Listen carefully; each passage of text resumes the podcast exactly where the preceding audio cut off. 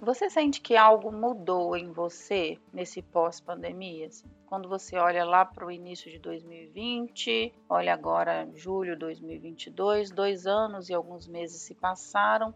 O que mudou em você nesse período? Passamos por um dos momentos mais desafiadores da nossa história global, muitos problemas, muitas crises. A pandemia chegou de forma avassaladora, com inúmeros desafios. Precisamos nos reconstruir, precisamos nos adaptar, precisamos fazer o que precisava ser feito para sobreviver a esse período. E aí, depois desses dois anos, o que ficou? O que mudou? Quem somos, né? Depois disso tudo, as relações mudaram depois desse processo de adaptação a esse novo mundo. O que você sente dificuldade hoje em dia? Sente que às vezes fica angustiado, angustiada com essa nova vida do pós-pandemia? Vamos falar um pouco sobre essas mudanças, sobre crises existenciais, sobre esse novo cenário e como lidar com tudo isso.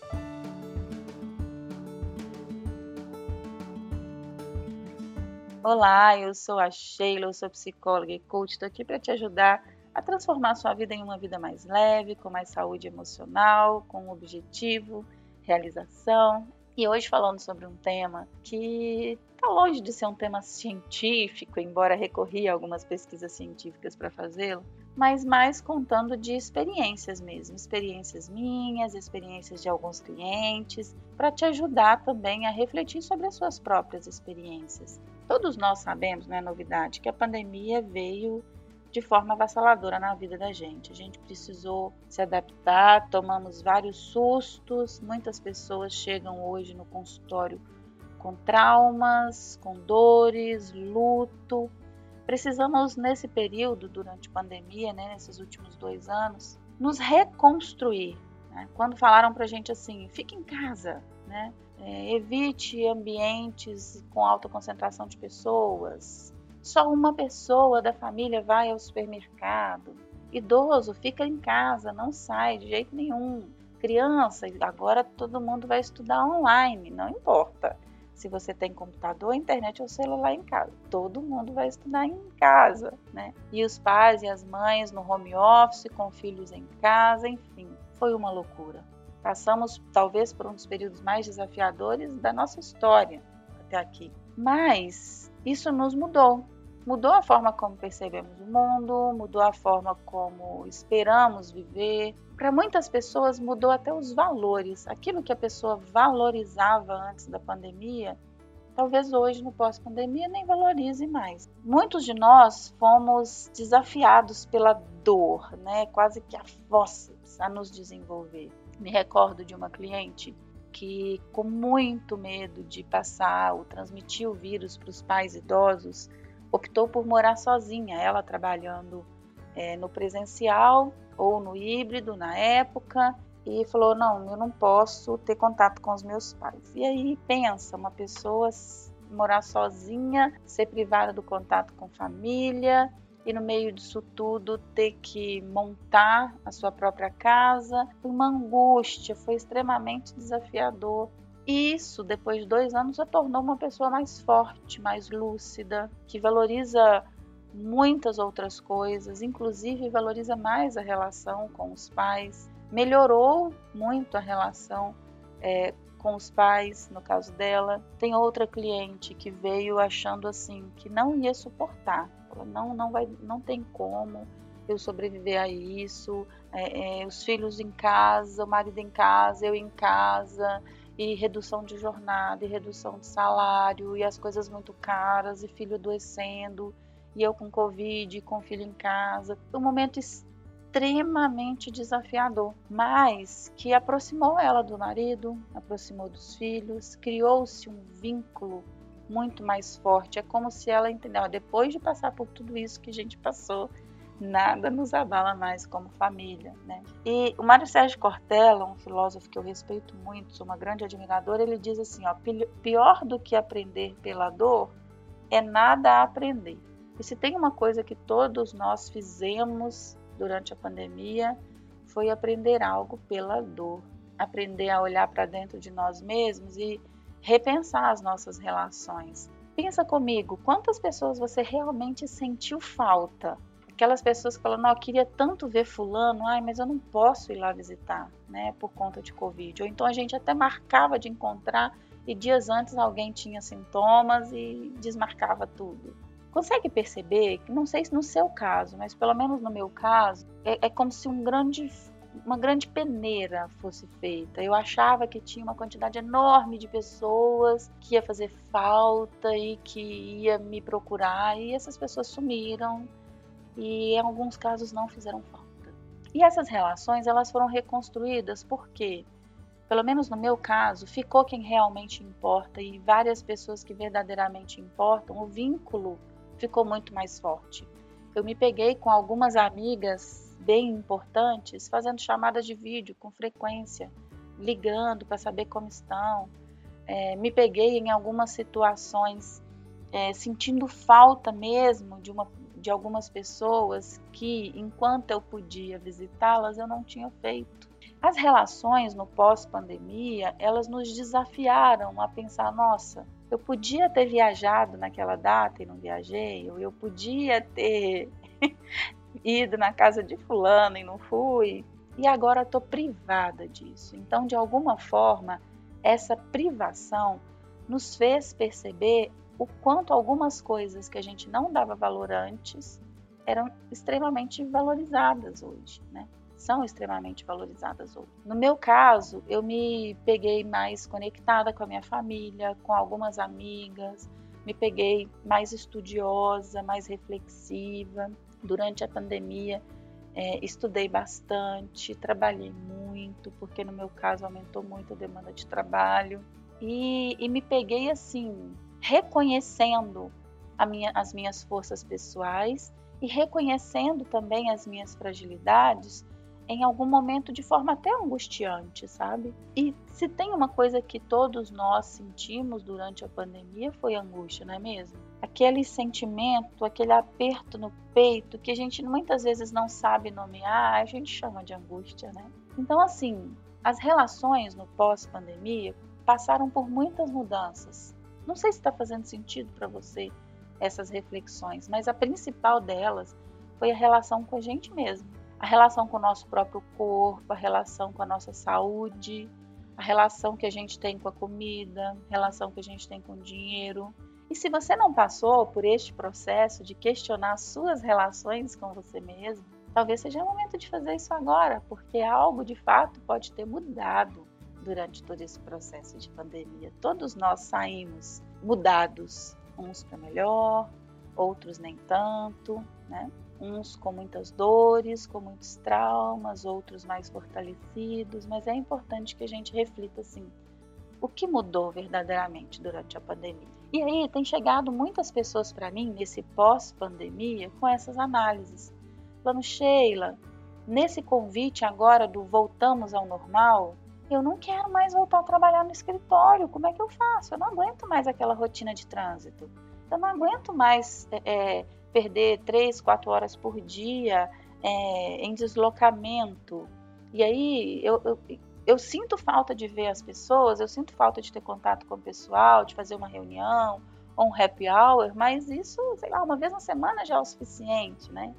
E aí tem iniciado vários movimentos nas empresas de modelo híbrido de trabalho.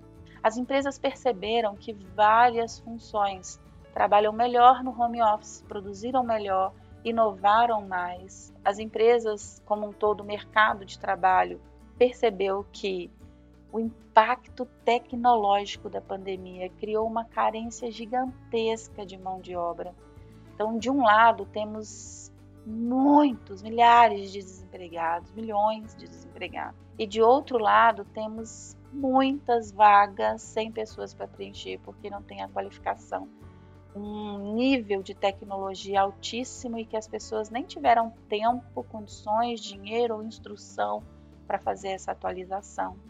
Então a gente vive uma espécie de balança completamente desequilibrada no mercado de trabalho. Muitas pessoas procurando trabalho, muitas empresas querendo contratar. e os perfis não batem. Algumas pessoas já sacaram que vão precisar fazer uma transição de carreira, que vão precisar mudar a postura.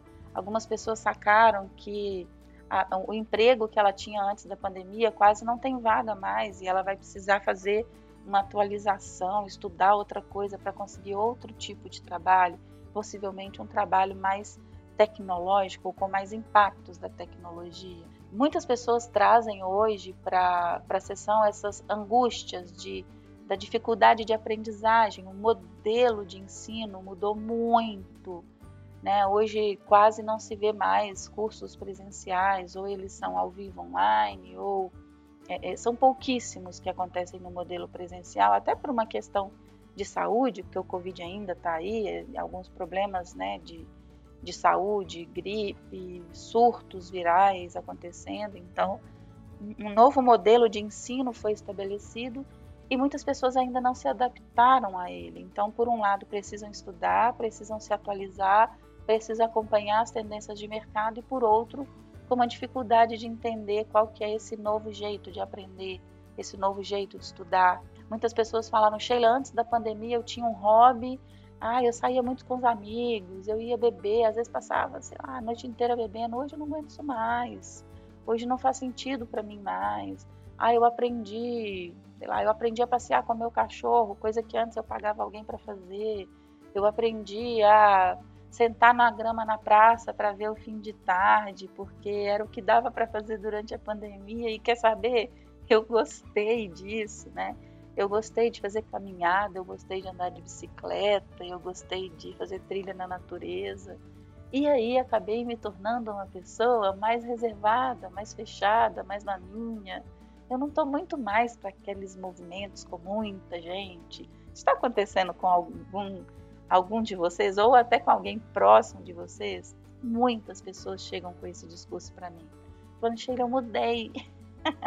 eu mudei muito. Eu não quero mais estar cercado daquele tanto de gente, na agitação, na correria. A minha vida hoje é mais tranquila, é uma vida em que eu me adaptei a, a ter mais cuidado comigo, mais cuidado com a minha saúde. Eu comecei a valorizar coisas que antes eu não valorizava. E no final das contas, está tudo bem. Tem muita gente que se sente só. Né? Não sei se você sabe, uma pesquisa foi feita pela Organização Mundial da Saúde é, para mensurar o quanto as pessoas se sentem solitárias.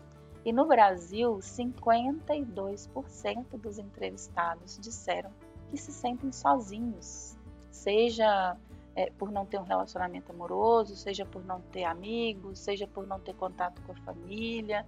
Então, tem muitas pessoas que moram longe da família, que estão em outro estado, que durante a pandemia não puderam viajar para ver família e trouxeram esse sentimento de solidão e precisaram se reinventar nessa solidão. Várias pessoas, vários clientes meus de outros países sofrendo muito porque durante a pandemia não puderam viajar para ver a família. Já tinham aquele costume de uma vez por ano vir, passar o Natal ou o Dia das Mães e a pandemia impediu eles de virem fazer isso.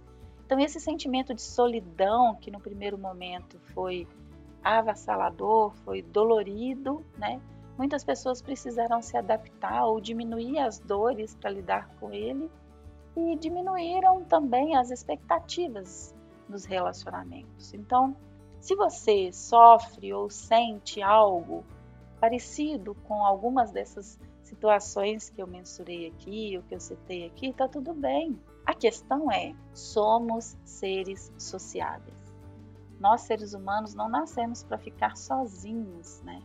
Tá tudo bem a gente não querer ficar no meio de, sei lá, 100, 200 pessoas, mas você também precisa pensar quais são, vezes, não sei, não tenho número para isso, né? Mas vamos pensar que, sei lá, as 10, 20 pessoas mais importantes na sua vida que você faz questão de manter contato, nem que seja por chamada de vídeo. Porque tem muitas pessoas que desenvolveram uma espécie de fobia social e que se isolaram e que não tem mais quase contato com o mundo exterior. E isso não é saudável. Isso gera depressão, isso gera dor, isso gera frustração. Nós precisamos desse calor humano, desse contato, desse acolhimento, desse diálogo. E muitas pessoas estão se isolando nesse pós-pandemia. E esse não é o caminho. As nossas relações mudaram? Sim. A forma como é, escolhemos as pessoas com quem convivemos mudou? Sim, mas precisamos, dentro desse novo cenário, continuar investindo nas relações que valem a pena. Eu espero que esse podcast de hoje tenha feito você refletir sobre as suas mudanças nas relações com você mesmo, as suas mudanças nas relações com as pessoas e te instigue a procurar, olha, quem são as pessoas que eu desliguei ou que eu desconectei e que eu preciso reconectar? Quem são as pessoas importantes para mim e as relações que eu quero investir tempo, quero investir energia para mantê-las, né? Porque somos seres sociáveis, somos seres sociais e precisamos uns dos outros. Ok? Manda esse conteúdo aí para o máximo de pessoas que você puder. Reflita sobre ele, muda suas relações e eu espero que você seja muito mais leve, muito mais feliz com isso. Um abraço.